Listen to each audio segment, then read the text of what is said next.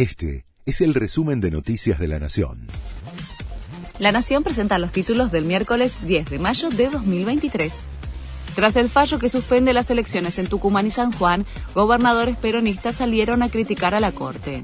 Los mandatarios alineados con la Casa Rosada respaldaron a Sergio Uñac de San Juan y a Juan Mansur de Tucumán, y la Casa Rosada se encargó de difundir sus mensajes como parte de un nuevo enfrentamiento con el máximo tribunal proscribieron a Cristina, ahora quieren proscribir el voto, señaló el ministro del Interior, Guado de Pedro, y agregó que estamos frente a una virtual intervención federal de dos provincias.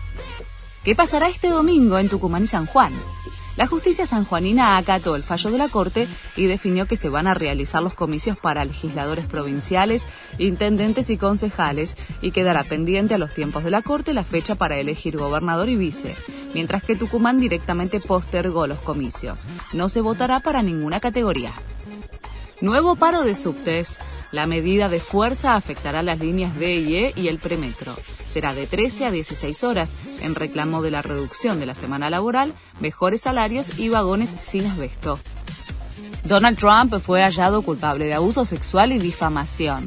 Los miembros del jurado rechazaron la acusación de violación, pero sí lo encontraron responsable de los otros dos cargos contra la escritora E. Jean Carroll en el juicio de siete días en el Tribunal Federal de Manhattan, en Nueva York le fijó una pena de 5 millones de dólares, pero como fue un caso civil, Trump no enfrenta consecuencias penales. Santiago Maratea le dio una buena noticia a Independiente.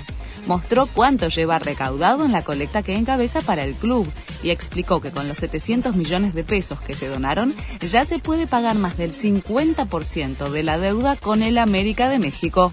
Este fue el resumen de Noticias de la Nación.